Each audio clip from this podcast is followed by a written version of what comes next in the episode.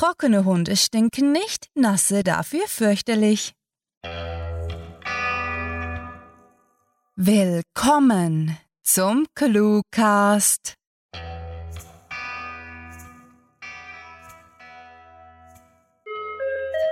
Eine Kundendurchsage. Der Fahrzeughalter des blauen Kombis mit dem amtlichen Kennzeichen AB 1337 wird gebeten, sein in Flammen stehendes Fahrzeug zu löschen. Feuerlöscher finden sich im Gang 7 und kosten 65 Euro. Das Team vom Clue Mart hofft, dass sie uns trotz der Unannehmlichkeiten bald wieder besuchen. Allen anderen Kunden wünschen wir einen unterhaltsamen Einkauf sowie viel Spaß mit der Kurzgeschichte.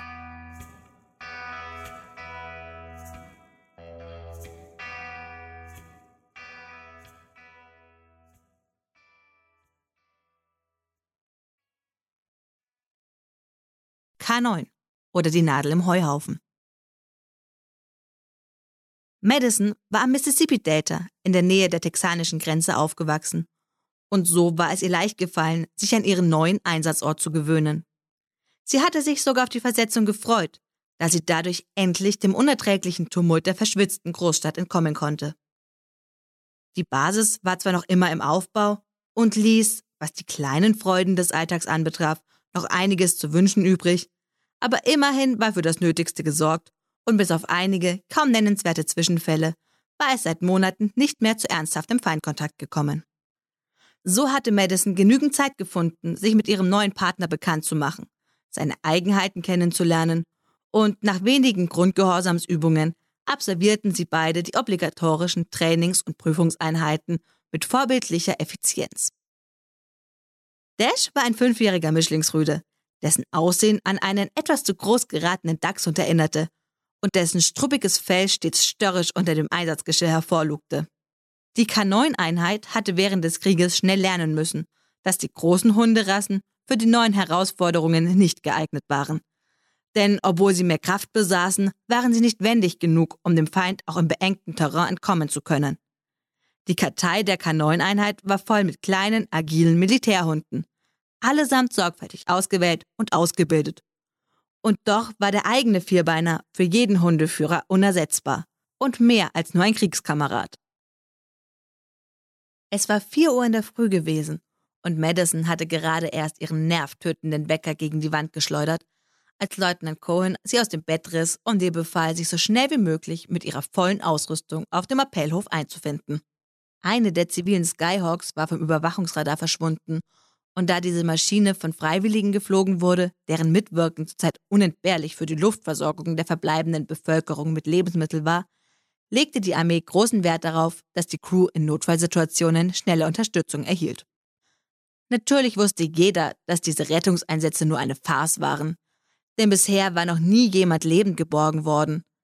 Doch trotzdem schien diese riskante Geste die Bevölkerung besser bei Laune zu halten als eine extra Ration Kartoffeln. Dies war Madisons dritte Mission dieser Art. Und obwohl einige Rockies im Team waren, fiel das Briefing kurz aus und selbst der Absprung über dem Einsatzgebiet verlief dieses Mal ohne weitere Probleme. Sie hätte schwören können, dass Dash während dem Gleitflug eingeschlafen war.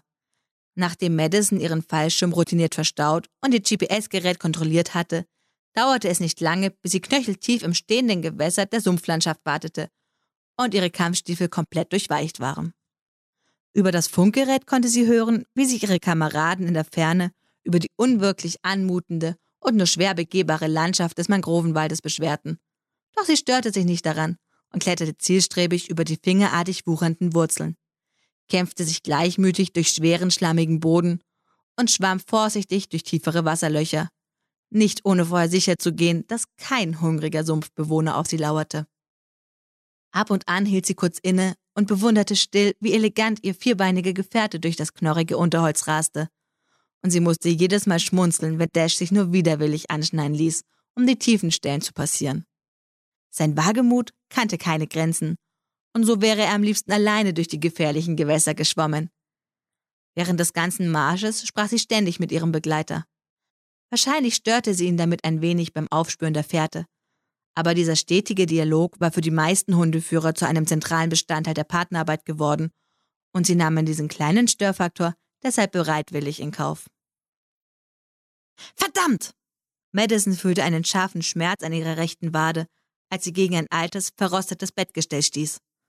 Doch da ihr schwarzer Kampfanzug ohnehin schon nass und schwer an ihr hing, konnte sie nicht sofort erkennen, ob sie blutete. Maddie hier, ich brauche fünf, informierte sie ihre Teamkollegen knapp über ihren unfreiwilligen Zwischenstopp, bevor sie im Rucksack nach dem Verbandsmaterial suchte. Die Verletzung war nur geringfügig, aber sie wusste, wie halsbrecherisch es sein konnte, eine solche Fleischwunde im dreckigen Morast der Sumpflandschaft zu vernachlässigen.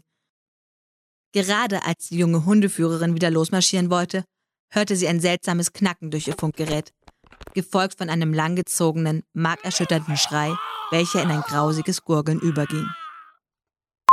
James? rief sie erschrocken. Doch auch nach mehreren Aufforderungen kam keine Antwort. Scheiße. Nach und nach funkte sie alle Männer und Frauen ihrer Gruppe an.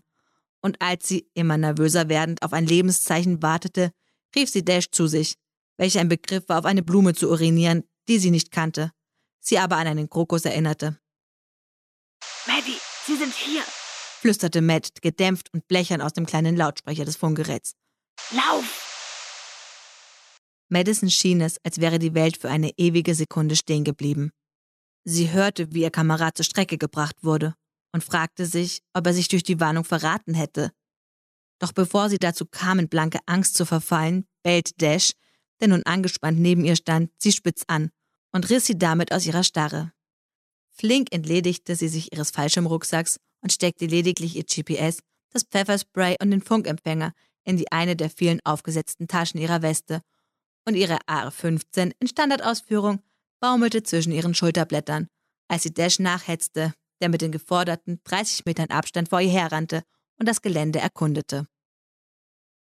Früher, bevor der Krieg die Grenzen verwischt hatte, war dieser surreale Flecken Erde in Cape York, Queensland, ein Nationalpark gewesen. Berühmt und beliebt bei Hobbyornithologen und Touristen. Eine Tatsache, die Madison jetzt zugute kam. Obwohl das GPS keine Straßen vermerkt hatte, führten sie die verwitterten Wegweiser auf einen einigermaßen befestigten Pfad, der sie erlaubte, wesentlich schneller und sicherer voranzukommen.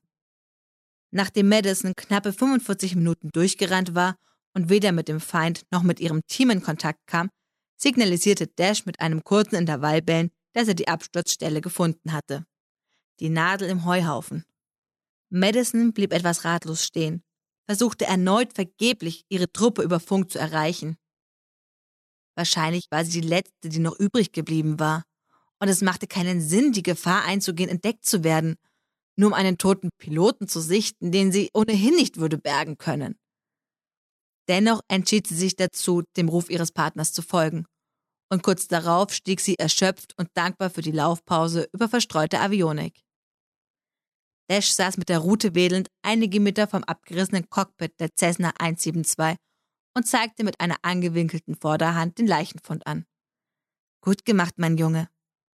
Sie klang müde und ihre Beinmuskulatur krampfte leicht, als sie den Mischling flattierte und ihm eine großzügige Belohnung aus ihrer Bauchtasche reichte. Nur zögernd näherte sie sich dem zertrümmerten Wrack, um sich die Bescherung aus der Nähe anzusehen.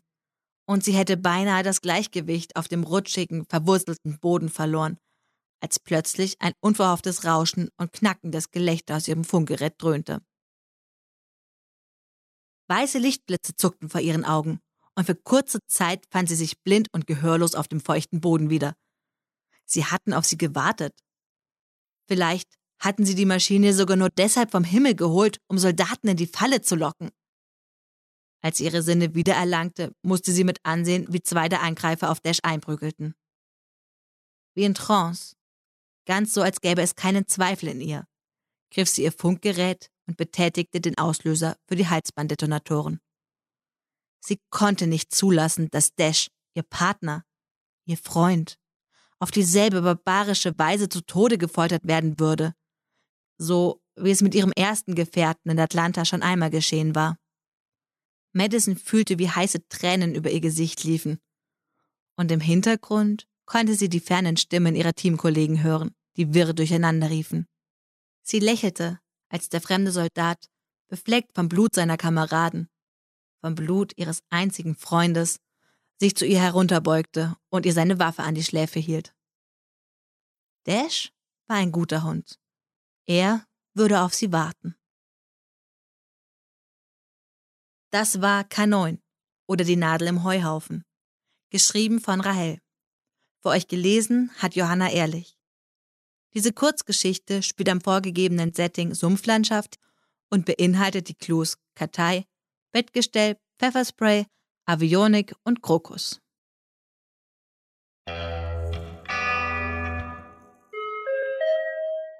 Vorsicht, hüten Sie sich vor Taschendieben. Leider treiben in unserem Geschäft immer wieder kriminelle Elemente ihr Unwesen. Die Polizei rät, dass sie ihre Kurzgeschichten stets nah am Körper tragen und auf akustische Wertgegenstände acht geben. Unsere Aktionen in dieser Woche. Nebst der frischen Lektüre, die Sie in unserer Gemüseabteilung finden können, bietet Cluemart auch akustische Häppchen im Multipack zu fantastischen Preisen. Weitere Informationen hierzu finden Sie in unseren aktuellen Prospekten auf cluewriting.de. Ein Blick auf unsere Etiketten verrät, dass wir von der Cluemart-Familie auf lokal angebaute Kurzgeschichten aus biologischer Produktion setzen. All unsere Beiträge stammen von glücklichen Schriftstellern aus Freilaufhaltung. Um diese Qualität weiter zu fördern, verwenden wir auch Produkte von Kleinbauern Gastautoren. Mehr zu unserem Bioprogramm erfahrt ihr auf cluewriting.de. Im Sonderangebot sind zudem auch all unsere Stimmen erhältlich, die eure Einkäufe in der Welt der Literatur versüßen. Bevor ihr jedoch eine Familienpackung in den Einkaufswagen werft, besucht diese Helden des Cluecast auch auf ihren Seiten und vergesst nicht, dem Echo ihrer Stimmen zu folgen.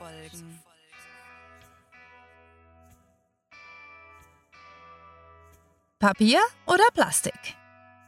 Achtung, Achtung, unsere Kunden wird die Möglichkeit geboten, an unserer Marktumfrage teilzunehmen, indem sie uns über diverse Social-Media-Kanäle ihre Meinung mitteilen oder als Musiker uns diese gehörig geigen. Bitte beachten Sie hierbei, dass der Cluemart für seine aggressive Werbestrategie bekannt ist und jeden Monat eines Ihrer Kinder entführt, bis Sie uns auf Facebook, Twitter, Instagram und YouTube folgen. Wer uns in diversen Podcast-Verzeichnissen oder im Freundeskreis weiterempfiehlt, sowie unseren Newsletter abonniert, erhält einen Einkaufsgutschein im Wert von 12 Cent sowie eines der für uns nicht nützlichen entführten Kindern. Wir danken Ihnen, dass Sie im Cluemart shoppen und hoffen, dass Sie uns bald wieder mit einem Besuch beehren. Oder mit den Worten Apu Nahasa Pima Petilons. Thank you, come again! Mit fantastiliardischem Dank fürs Zuhören und den besten Wünschen. Eure Cluecaster.